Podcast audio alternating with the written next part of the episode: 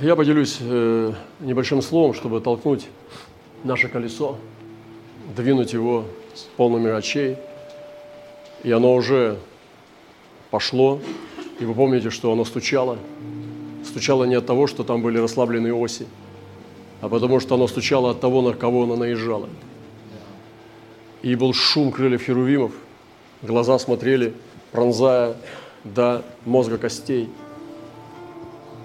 И от престола исходили молнии, глазы или землетрясения и громы. Однажды пророк захотел записать гром, что говорил гром. И вы помните, что Илиуй тоже, он слышал, когда говорил, то Бог стал говорить из грома. И апостол услышал громы и хотел записать быстро, что проговорили громы. Но Господь сказал, запечатай. То, что говорят громы, не говори. Многое он рассказал, очень много. Но что громы говорили, не сказал никому. И мы с вами не знаем, о чем говорит гром. Если бы я был поэтом или художником, я бы нарисовал серию «О чем говорит гром?». И я думаю, что это невероятная тайна, могущественная тайна, которая наделяет и делает из человека сверхъестественное существо. Поэтому нам с вами пока рано слышать, что говорят громы. Но я верю, надеюсь, что мы однажды узнаем. Но для нас важнее гораздо быть с Иисусом, потому что, имея близость с Ним, единение, мы с вами имеем все. Я зачитаю слова апостола Павла – который он говорил э, во втором Коринфянам, с 10 главы, здесь есть часть этого текста. И вот в это время э, таких событий я зачитаю то, что он говорил о служении апостольского, измерения апостольской мантии. Сейчас мы стали изучать Деяния апостолов, э, ее апостольское основание церкви. И я призываю всех вас вступить на эту стезю – вместе с нами.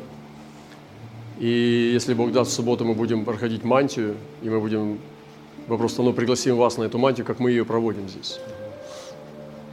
Это потрясающие времена. В прошлый раз мы проводили мантию, и мы питались очень, очень твердой пищей. Об апостольском измерении, об апостольском служении. И пора церкви вернуться в апостольскую мантию. Все, чего нам не достает, самое яркое, чего нам не хватает – это настоящего апостольского измерения. Каждой церкви нашей, поместной церкви, нужно облечься в апостольскую мантию. Если мы облечемся в эту апостольскую мантию, мы будем совершать апостольский труд. Даже если в этих общинах, поместных церквях не будет прямых апостолов, она может быть абсолютно полностью апостольская. Именно в братстве, в мантии, наделяя, имея такой источник при, при общении к источнику огненных восточных врат.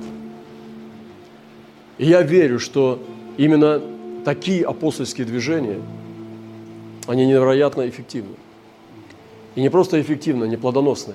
Недавно я встречался на Зуме с очень высоким уровнем служителей, и один из них был у него, ну, как там написано было, я слышал, что у него там ну, сотни тысяч, это не так важно, но десятки тысяч церквей официально. Десятки тысяч церквей. И он вел этот зум, и я был один раз или пару раз. Что-то почувствовали эти люди. Я не лез, мне не надо это как бы куда-то лезть. Но они пригласили меня поделиться о российской церкви поделиться на зуме, собрать там э, людей тоже, ну, таких серьезных, и поделиться о церкви в России. Мы как будто бы игрались, как будто танцевали в духе. Мы делились верой и призывали их. Он сказал, ну скажи последнее слово нам, Роман. Я сказал, я уже не помню, что я сказал, но в том же духе. Что давайте, страдайте с радостью и все такое. Ну, типа того. Я думаю, что это и есть дух апостольства. Потому что апостольство – это дух апостольский. Если нету духа, ты хоть лопни, хоть какие стратегии двигай. Ты не сможешь э, ну, ничего сделать. А дух, он найдет себе плоть, поверьте. Даже бесы ищут плоть. И Святой Дух заполняет нашу плоть. И мы становимся храмом Божьим.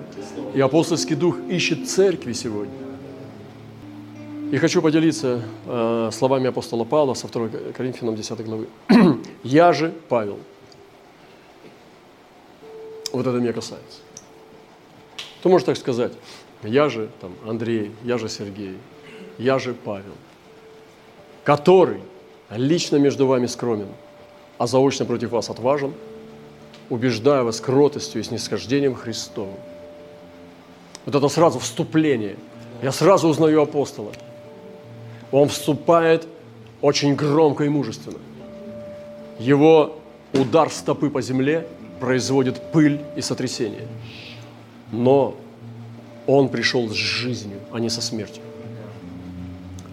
Который лично между вами скромен, а заочно отважен против вас, он пишет. Я напомню, что это Коринфянская церковь, она находилась в не очень хорошем состоянии. И он сказал, я отважен против вас. Представляете, какие слова получить? Это страшные слова. Я отважен против вас. И убеждаю вас кротостью и снисхождением Христовым. Это очень серьезное слово. Вот эта целостная личность, который полностью захвачен Христом. Он знает, кто Он. Он знает, куда Он идет. Он знает отношение Бога к себе. И Он знает путь. И Он говорит, что я скромный среди братьев – но отважный заочно против противящихся. Почему? Почему он отважный заочно? Найдите ответ. И он убеждает кротостью и снисхождением. Прошу, чтобы мне при, по пришествии моем не прибегать к той твердой смелости, которую думаю употребить против некоторых, помышляющих о нас, что мы поступаем по плоти. Здесь он говорит, что по пришествии моем я не хочу прибегать к твердой смелости, но я думаю ее употребить против некоторых. И это апостол правит церковь. Он правит Коринфянскую церковь. Он приходит к ней с властью от Бога. Это не то, что он там, кто-то там у него проходил реабилитацию, там, где-то кому-то он помог в раннем э, стадии христианства. Нет, апостол прямо с небес – он приходит как власть имеющий, в силе Божьей, и начинает предупреждать. Он сразу не действует. Он посылает впереди себя послание. Помните, что это письмо, которое он прислал туда, перед тем, как туда пришел. Ибо мы, ходя во плоти, не по плоти воинствуем. Оружие воинствования нашего не плотские, но сильные Богом на разрушение твердынь. То есть Подумайте, воинствование, то есть боец, воинствует, бой, который он ведет, войну, которую он ведет. Наше воинствование не по плоти. То есть статус воина, статус военного человека, статус полностью человека на, в казенном содержании. Он в армии Бога, апостол. Апостол – военный человек. Это не мирской, не светский человек. Это абсолютно военный человек. Он живет как военный, не гражданский, не мирской, военный. И оружие, которое было у него, он был экипирован. Они были сильные Богом, то есть Бог дал ему. Однажды я посмотрел на те откровения, которые Господь давал мне на протяжении ну, такого достаточно большого периода, нескольких лет. И я посмотрел, какие предметы мне передавал ангел или Господь, или же существа. И я был очень впечатлен, даже страшно, потому что я не должен потерять ничего из этого арсенала. Эти доспехи, там был перстень Мардыхая, там было посещение Мелхиседека не один раз – посещение ангелов разных рангов, существ, мечи разного калибра. И я не хочу ничего из этого потерять. Ничего, ни одного перстня, ни одного пояса, ни одного предмета, которые были переданы. Я хочу это все сохранить в целости и сохранности. Потому что это экипировка. Знаете, у, у серьезных боевых людей в рукопашном бою даже маленькая игла может спасти жизнь. Маленький кинжал, которым можно подрезать жилу, она может спасти в самых критических ситуациях. Все очень важно. Все в своем гнездышке должно быть у воина. И это апостольская мантия, которая наделяет нас вооружением Божиим. Слово Божие – это великое оружие, это меч. Меч Слова. Помните, что нету более тонких, глубоких, тайных, сакральных вещей, чем меч Слова. Меч Слова – это самое могущественное оружие Божьего человека. Нету ничего более изящного, тонкого, глубокого, чем Слово. Слово Божье, оно сильно и действенно. И оно может проникать до разделения души и духа и судить помышления сердечные. То есть мотивы. Оно может проникать до мозга костей и делать операции высочайшей тонкости. И может сечь врага и разбивать бетон и железные запоры ломать. Потому что Слово Божие не тупится у тех, кто владеет им. Оно не может иметь зазубрины. Слово всегда – это державная сила. Словом содержится вся Вселенная. Бог держит Вселенную державной силой Слова. Поэтому владейте мечом, овладевайте им, владейте Словом, не говорите свои мысли, учитесь проповедовать не мысли, учитесь проповедовать Слово Божие, потому что оно за себя постоит, и оно сбудется, оно работает, оно вечное. Дух Божий, Дух Божий животворит. Это великое оружие Божьего человека, апостола – это Дух Божий. Где бы он ни двигался, везде приходит помазание, приходит движение Божие, приходит ветер. Двигайтесь в духе, научитесь двигаться в духе, научитесь проповедовать в духе. Не свои мысли, не интеллект, не какие-то прослушанные истории, не какие-то скачанные с интернета интересные какие-то факты. Дух Божий, двигайтесь помазанием, ложитесь на облако, плывите, научитесь двигаться в огне, чтобы мы были сотрудниками с Духом Божиим, сотрудниками с Руахом, чтобы Дух Божий нас почитал своими друзьями. Чтобы мы слышали Его голос, как Он дует, не торопясь, не отставая, не опережая Его, мы могли двигаться в Духе Божьем. Это не ласковый голос, это не хитрые сплетения в гипнотических каких-то сеансах. Это Божий Дух. Он или есть, или нет. Он свидетель с тобой или без тебя. Будьте друзьями и общение Святого Духа да пребудет с вами. Великое оружие апостола – это истина. Он чувствует истину. Если бы меня спросили, какое самое главное свидетельство, что это человек священник или нет, я бы сказал чутье к истине. Не вот все, что угодно. Вы можете сказать, ну что этот апостол без даров исцеления, и ты будешь спорить об этом, может ли это быть. Что этот апостол не может являть знамения неба и земли, что он, может быть, не насадил много церквей, или там этот больше, этот меньше, это все такие спорные вещи. Но одно ясно, что апостол стоит в истине. Не может быть апостол, который искривляет истину. Не может быть апостол, который не знает истину. Истина – это знамение того, что это апостольская церковь. Если мы искривляем благодать, преувеличиваем ее, она теряет силу. Если мы преуменьшаем благодать и ставим закон вместо благодати, сила уходит. Истина – это то, что священник должен чувствовать всем своим нутром. И настоящий священник знает истину. Он знает, что вот эта сверхъестественная правда, которая приходит с небес, он всем своим нутром ее чувствует, что вот это истина, а это ложь. Знамение, дары Духа Святого – это оружие апостольской церкви, служителя Божьего, пастыря, который двигается под апостольской мантией.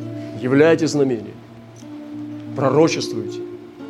Не суды и проклятие, не манипуляцию над чужой совестью,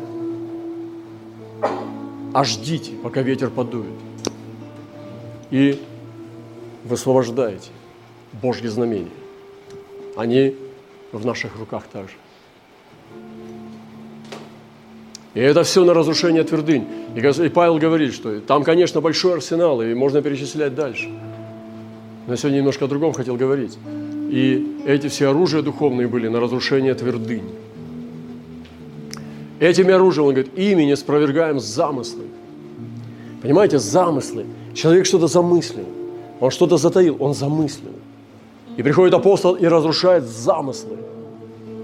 И всякое превозношение, восстающее против познания Божия, и пленяем всякое помышление в послушании Христу. И готовы наказать непослушание всякое, когда ваше послушание, или если ваше послушание исполнится. То есть, если за, за послушание придется заплатить эту цену, апостол готов платить.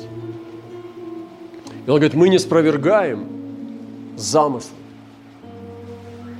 Вот это твердыни. Сегодня я хотел сказать немножко о твердынях. Превозношение – твердыни. Помышление – твердыня. Непослушание – твердыня.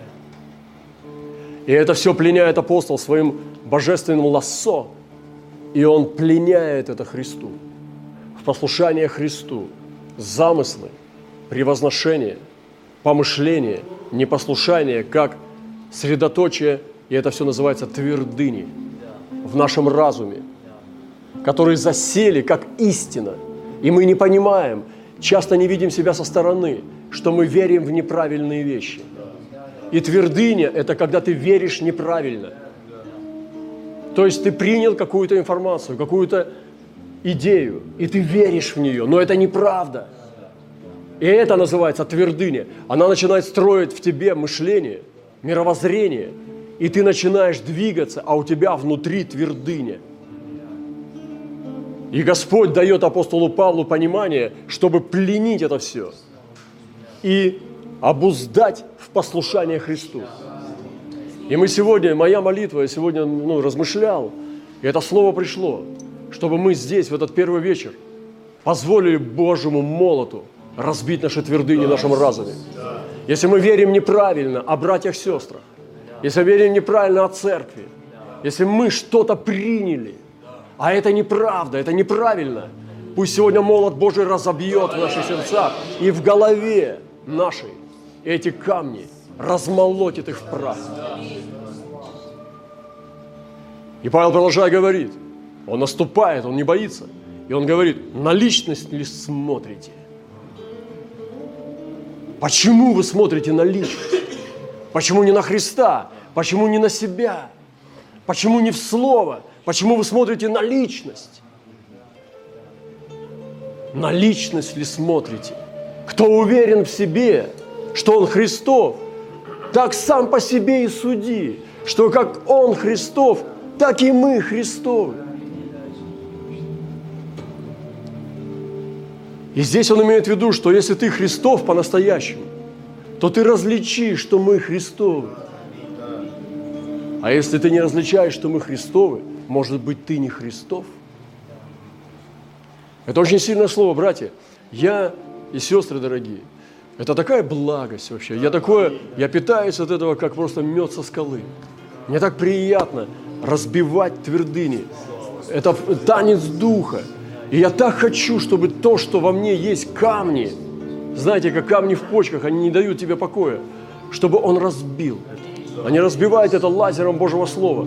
Если в моей голове есть твердыни, в которые я поверил неправильно, пусть Господь разобьет молотом, сделает эту операцию, чтобы превратить это в прах. А может быть, кто-то и верит. Он даже знает, во что он верит неправильно. Есть сомнения. И ты берешь в сторону нелюбви. Сегодня это время разбить твердыни. Я хочу бы немножко коснуться, что из твердыни, вот то, что я чувствовал в сердце своем, это вера неправильное верование, позиции, основанные на ложных мнениях и предрассудках. Какие есть твердыни, вот, которые я встречаю тоже, посещая разные места, ну и не только в нашем братстве, но особенно в братстве, потому что Бог нам дал хвалиться нашему делу, чему я очень рад и чем я в хорошем смысле восторгаюсь Господом. Это земное мышление на Святой Земле – когда человек э, не понимает, что здесь время, точка действия Божия, а он приходит как земной человек и размышляет как земной. Он не понимает, что все, что с ним здесь происходит, это Божье допущение. И иногда я приезжаю, мне, начинается, мне приходится прорываться через братьев, иногда сестер, когда они иногда верят, что Дух Святой сейчас говорит, а иногда перестают бодрствовать и начинают спорить. А я сейчас знаю, что сейчас как никогда пророчество идет. Идет пророческое наделение, но человек начинает в суету кидаться или даже противиться, и он не верит, что сейчас Бог говорит. А я знаю, что сейчас идет пророческое, и я понимаю, что он просто не, не ориентируется в духовном мире. И очень важно нам сегодня, чтобы эти твердыни не стояли в нашей голове, чтобы мы не осматривали по плоти, чтобы мы могли иметь небесное мышление на святой земле. Твердыни, когда посещение святого времени, точки Кайроса для тебя, с земными ожиданиями. Сегодня если собрать вот список, если вы бы делать цветы из наших ожиданий, что бы это был за букет? И мы приехали каждый со своим ожиданием. Ну, может быть, духовным, а может быть, где-то и что-то, не то чтобы поживиться, но, может быть, какие-то такие человеческие вещи, душевные. Нет плохого. Не, это Господь судья. Я не, я не призван судить наши помышления. Я не хочу этим заниматься, это не моя задача. Но я призван проповедовать Слово и судить то, что Бог судит. И иногда бывает, когда мы посещаем нашу точку Кайрос, наш, это, это гроздь шансов для тебя. Шанс измениться, изменить судьбу, изменить парадигму нашего, нашей судьбы. И мы можем не узнать. И неверие в небесное измерение на этих встречах может привести нас к тому, что мы пропустили наш шанс. Очень важно быть с открытым ухом. И здесь Господь говорит именно об ушах. Вооруженный человек защищает уши, потому что ухо должно иметь, имеющий уши, слышать да слышит, что Дух говорит церква. Поэтому держите свое ухо востро, в точку Кайрос. Твердыни, когда земное общение с небесными людьми, оно протекает в земном мышлении. Я помню, я рассказывал не раз уже – когда мы с Жефом встречали и не могли пообщаться. Мы кушали, там, дорогой ресторан, нас пригласили люди. Но я такой непадкий человек на эти вещи. Но там как бы по плоти было приятно, но я сидел напротив него, я первый раз с ним общался вот так вот. И мы тык, мык, все, он ел, все, и я говорю в конце. Она еще хочет тебя пригласить вечером. Он говорит, нет, я не хочу больше. И он такой был крепкий. И я подумал, ну, я, мы как бы вообще не состыковка. Я подумал, ну я потеряю встречу, может быть, я попробую поговорить об ангелах. И я стал говорить с ним о небесных вещах. Я подумал, я трону сокровенное. Уйду от, от учтивости и буду как пророк. И пошел к нему прямо. Прямо вошел э, в наступление и стал, и все. И он открылся ему, фу, и влетели. Как будто хлопок, и мы сверхъестественным оказались, и мы стали двигаться, делиться откровениями как Бог посещал меня, как Иисус мне являлся. Он стал рассказывать о себе, и мы подружились. И такая свобода была просто. Такая свобода. Я помню, мы пришли там в Ефафу, в нашу ночную молитвенную комнату. Он просто вообще там просто э, изумился, какое здесь присутствие. Я говорил с ним, а он сразу руки ставил, принимать. Но это было так прекрасно, понимаете, потому что иногда мы делаем земное общение с небесными людьми от малодушия.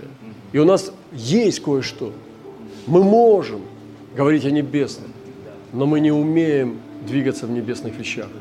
И просто из-за компромисса, или же из-за малодушия, или просто из-за глупости мы продолжаем тащить свою лямку по земле, вместо того, чтобы двигаться в небесных мирах. Как бы я хотел тоже общаться с братьями и сестрами в небесных вещах. Ну, то есть иногда приходится, потому что не, не о чем говорить, о небесном нету.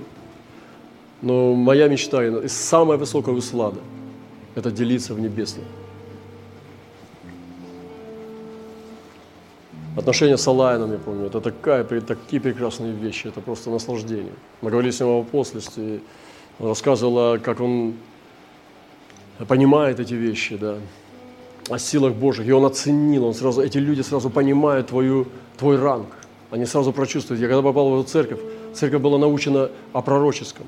Люди подошли ко мне спонтанно, я поделился словом, и они стали подходить и стали пророчествовать. И такие вещи просто, которые тебя наделяют. Об ангелах, И это просто невероятно. Это его душа, это его богатство. Он дал мне это. Он раскрыл себя, свое сокровище для брата, для друга.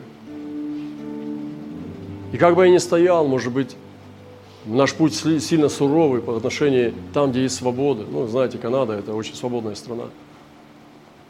В какой-то степени даже, может, свободнее, чем Америка. Если кто хочет пространства, и чтобы там не было э, националистических настроений, Канада – это вообще номер один. Там нету нацизма. Как. В Америке есть, там нету. Это очень свободные. И поэтому я не знаю, насколько это влияет на Евангелие, что, но мы суровые но с этой суровостью ничего, никаких проблем. В любой момент мы принимаем друг друга как братья, как равные братья. Это друзья очень глубокого уровня. Это, понимаете, это очень дорого. Это очень дорого, когда ты соединен за этим столом, за таким царским, апостольским, пророческим столом, и тебя распознают. И это не слова, ты не можешь словами, ты все испортишь. Если ты будешь мутить, тебя вычислят и выкинут оттуда. Но ты должен быть максимально честный, простой и смиренный. И тогда Бог решит, что с тобой делать. Вот это полное доверие и риск всего, он должен ходить с апостольскими людьми. И настоящие апостольские люди сразу вычисляют это, они ценят это и взвешивают. И это прекрасно. Немного можно чего говорить еще и так далее, но очень важно, чтобы общаясь с небесными людьми, мы имели разум и мудрость, чтобы учиться небесному, а не тащить все на землю. Я помню эту историю с Эваном Робертсом, когда этот пастор приехал общаться с ним, и он был не готов. Он просто тык-мык туда-сюда, новости, все. И Робертс повернулся и ушел. И он подумал, что он сейчас вернется. Ждал час там сидел, Польша. Спросил уже, а где Робертс? Он говорит, да ушел. Смысле? Он даже не попрощался со мной. Он говорит, да, он так делает. И говорит, я понял, что я пришел, проснулся, не помолившись, не приготовившись сердце, просто приперся сюда, к Божьему помазаннику, весь вонючий духовно. Еще не, не принял гигиену свою, не, не обработался. И просто стал двигаться, и Робертс попробовал, он сделал несколько попыток его вытащить, а он просто был как бомж. И Робертс его покинул. Он пропустил свой шанс. Больше он с ними, они не встречались. Очень жестоко, но как помазано. Поэтому я сегодня делюсь с вами сокровенными вещами. Это очень ценная вещь. Цените это время, когда вы встречаетесь с небесными людьми. Не занимайтесь сплетнями, не лезьте никуда, просто двигайтесь. Иногда я балуюсь, ну, э, в хорошем смысле. Я могу с вами пошутить и подвигаться, прощупать. Но если больше не о чем, ну мы там и будем с тобой. Но я жду все-таки. И моя самая услада большая – это в небесном.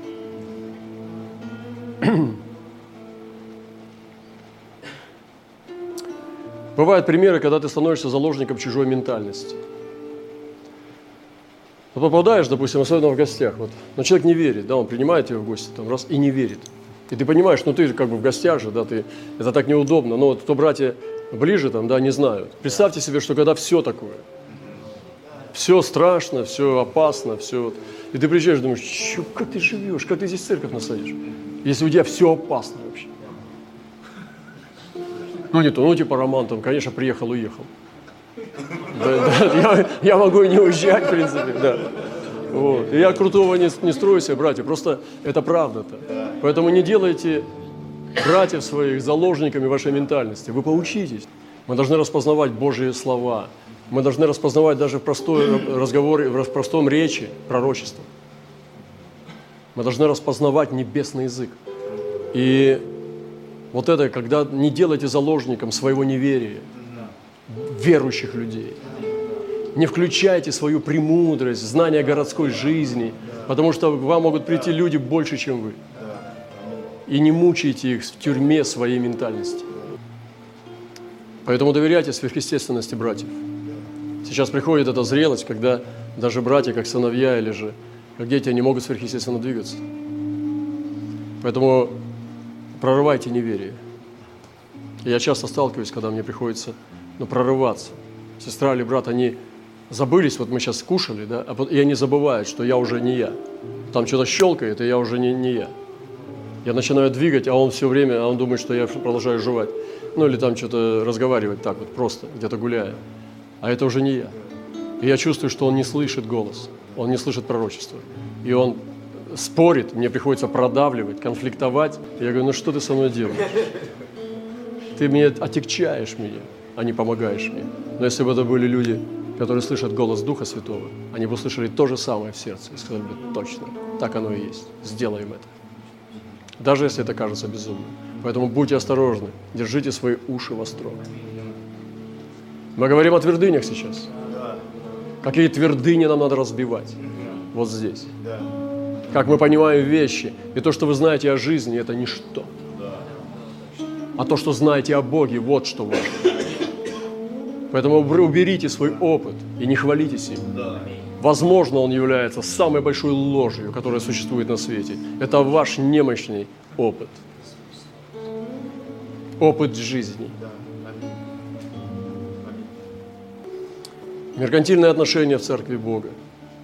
Вот даже наши, сейчас у нас есть площадки, там какие-то футболки, какие-то магазины, там всякие вещи.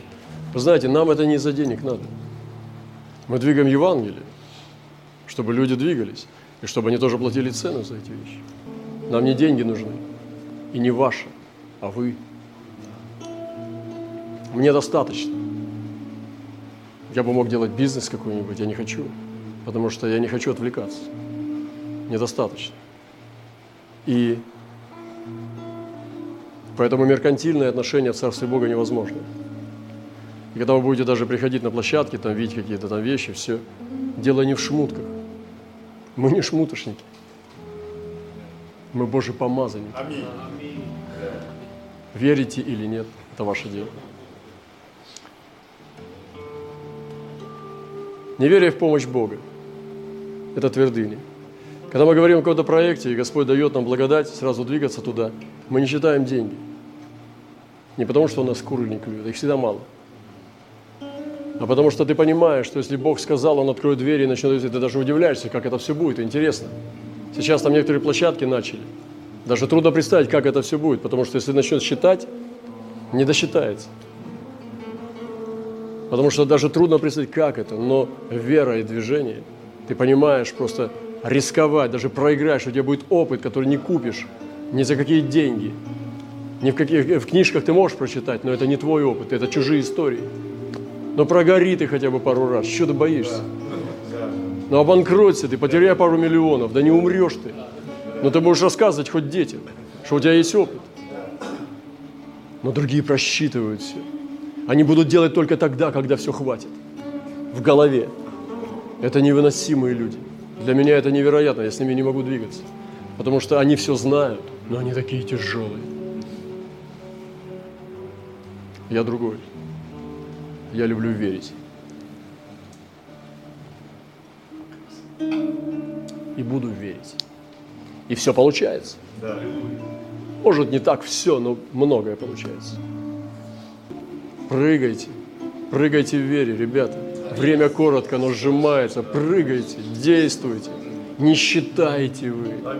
Все не просчитаешь. Что вы там засчитались? Все посчитать.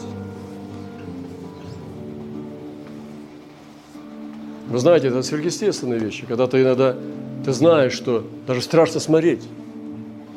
Вам было такое, когда страшно в кошелек смотреть? Ты примерно представляешь, что там есть. Но здесь слово, и ты делаешь это. И потом что-то происходит. Открываются другие кошельки. Что-то происходит. И тебе не надо унижаться. Это работает. Братья и сестры, Бог живой, понимаете? Он живой, Он двигается, Он любит людей веры. Поэтому вот эта твердыня в голове, что все должно быть прагматично, это ужасно. Это первый признак старости и потери веры. Я верю, что вера, которая растет, она наоборот уже гигантскими прыжками пляшет по облакам, скачет. Она уходит от этого. И кто бы что ни говорил, это работает. Я буду заканчивать. Итак, твердыни. Разрушайте твердыни.